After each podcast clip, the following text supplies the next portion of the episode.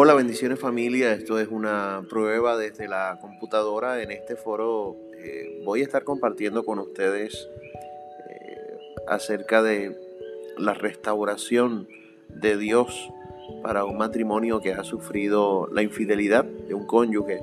Creo que muchas de nuestras familias han estado siendo afectadas por esta circunstancia y es una circunstancia muy dolorosa que tiene un gran poder de influencia sobre nuestras emociones y sobre nuestro futuro.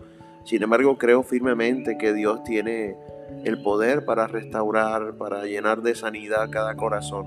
Así que si deseas eh, iniciar este recorrido junto a mí, te habla Carlos Manuel, soy el pastor de una hermosa iglesia llamada Centro de Vida Internacional y quiero compartir con ustedes una perspectiva bíblica al respecto, llenando de esperanza sus vidas. Que la paz de Dios sea contigo y acompáñame.